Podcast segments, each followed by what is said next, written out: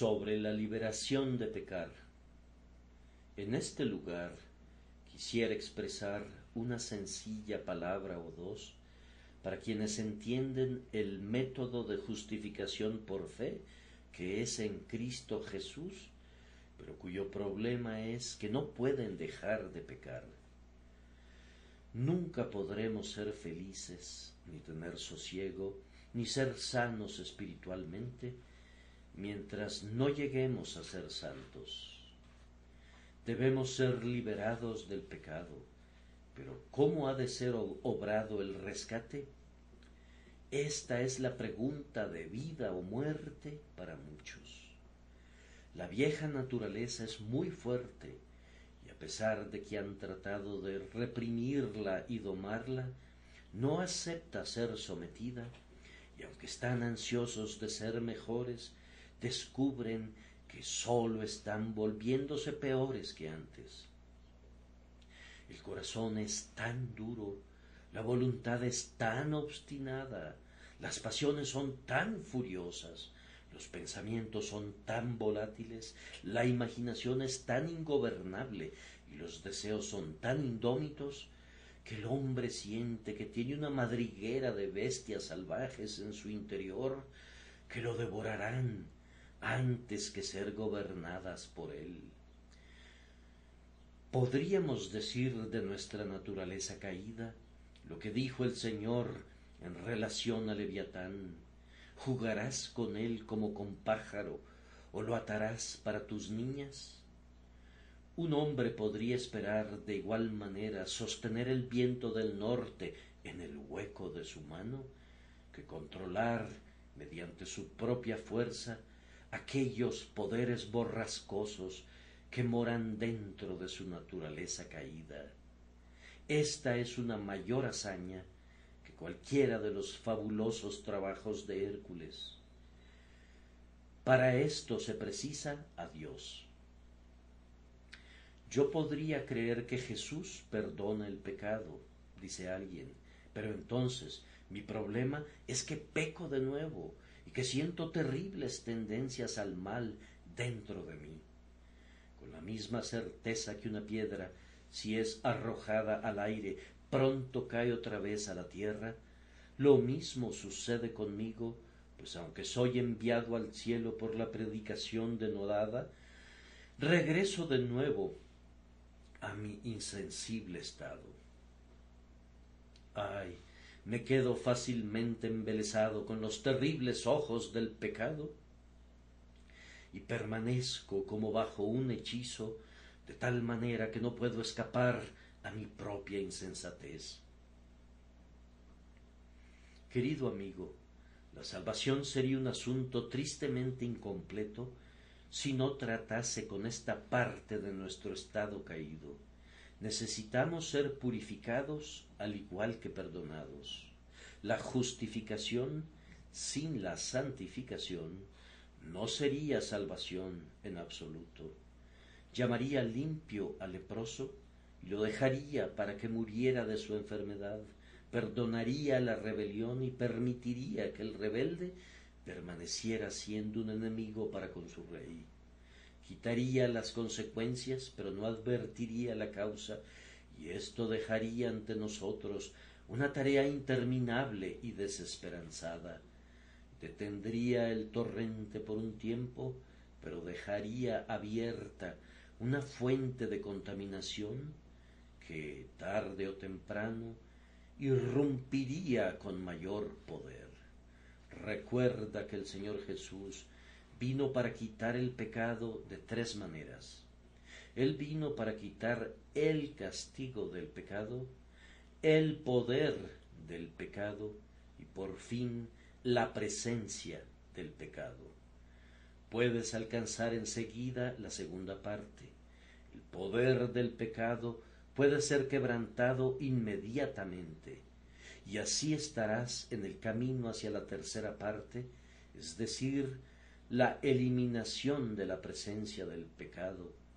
Sabemos que Él apareció para quitar nuestros pecados. El ángel dijo de nuestro Señor, llamarás su nombre Jesús, porque Él salvará a su pueblo de sus pecados.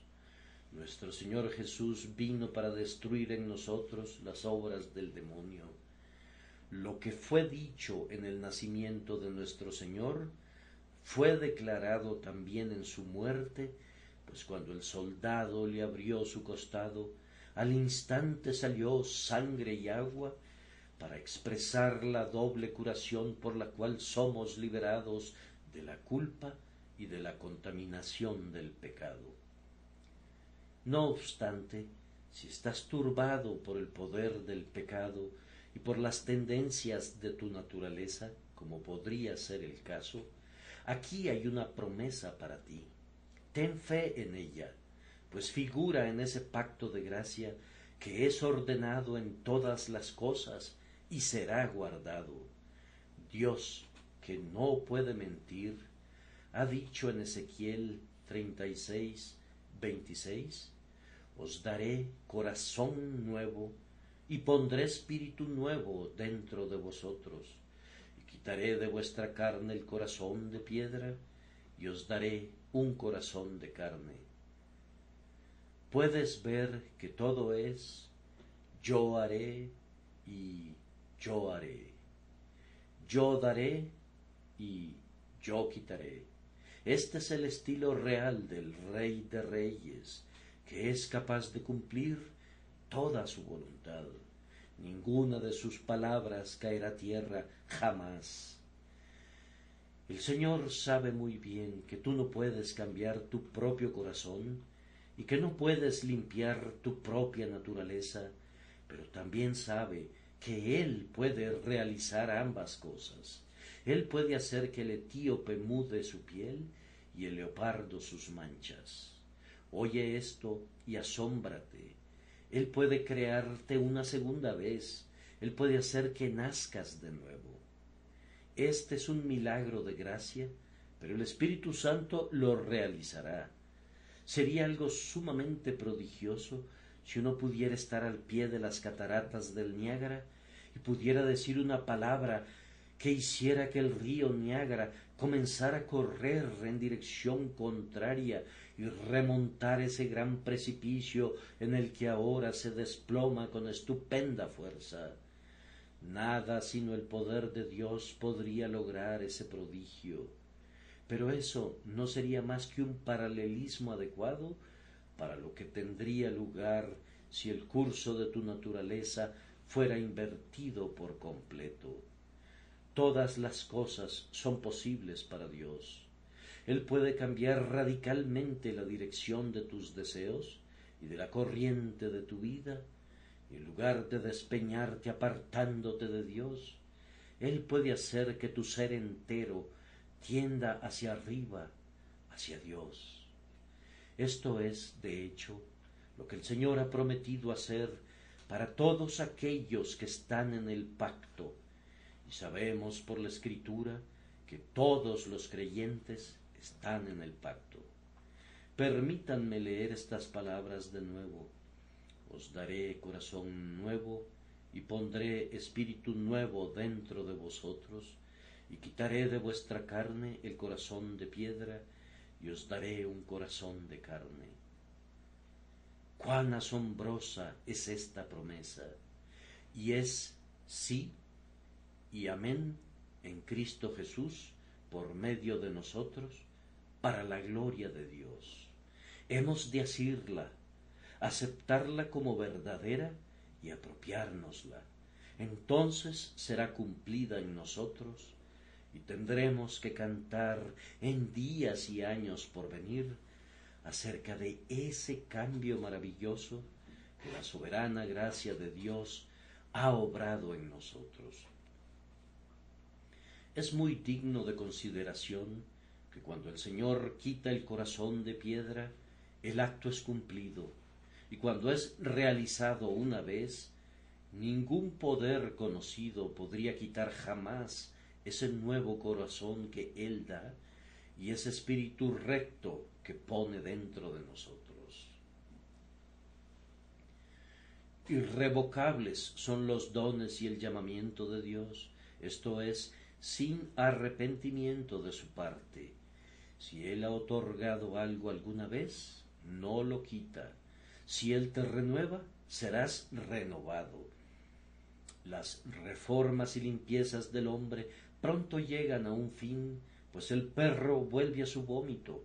Pero cuando Dios pone un nuevo corazón en nosotros, el nuevo corazón queda allí para siempre y nunca se endurecerá ni se convertirá de nuevo en corazón de piedra. Quien lo hizo de carne, lo mantendrá así. Hemos de regocijarnos y alegrarnos para siempre en lo que Dios crea, en el reino de su gracia. Para explicar este asunto de manera muy sencilla, ¿has oído alguna vez acerca de la ilustración del señor Rowland Hill sobre la gata y la puerca? Te la contaré a mi manera para ilustrar las expresivas palabras de nuestro Salvador. Os es necesario nacer de nuevo. ¿Ves aquella gata? Qué aseada criatura es. Cuán diestramente se lava con su lengua y sus zarpas. Es un espectáculo muy agradable. Por otra parte, ¿viste a una puerca hacer eso alguna vez? No, nunca la viste. Va en contra de su naturaleza prefiere revolcarse en el cielo. Anda y enseña a una puerca a lavarse y verás cuán poco éxito tendrás. Sería una gran mejora sanitaria si los cerdos fueran limpios. Enséñales a lavarse y a limpiarse como la gata lo ha estado haciendo. Inútil tarea. Puedes lavar a esa puerca por la fuerza, pero se apresura al cielo y pronto está tan sucia como siempre. La única manera en la que puedes conseguir que una puerca se lave a sí misma es transformándola en una gata. Entonces sí se lavaría y estaría limpia, pero no antes. Supongamos que esa transformación se lograra. Entonces, lo que era difícil o imposible se torna sumamente fácil. La puerca estará presentable para tu sala de recibo y para la alfombra que está junto a la chimenea. Lo mismo sucede con un impío. No puedes forzarle a hacer lo que el hombre regenerado hace de buena gana. Podrías enseñarle y darle un buen ejemplo, pero él no puede aprender el arte de la santidad, pues no tiene una mente para ello. Su naturaleza le guía en otra dirección el Señor hace de él un hombre nuevo, entonces todas las cosas muestran un aspecto diferente. Este cambio es tan grande que una vez oí que un convertido decía, o todo el mundo ha cambiado o yo he cambiado. La nueva naturaleza fluye en pos del bien tan naturalmente la vieja naturaleza se extraviaba en pos del mal. Qué bendición es recibir una naturaleza así.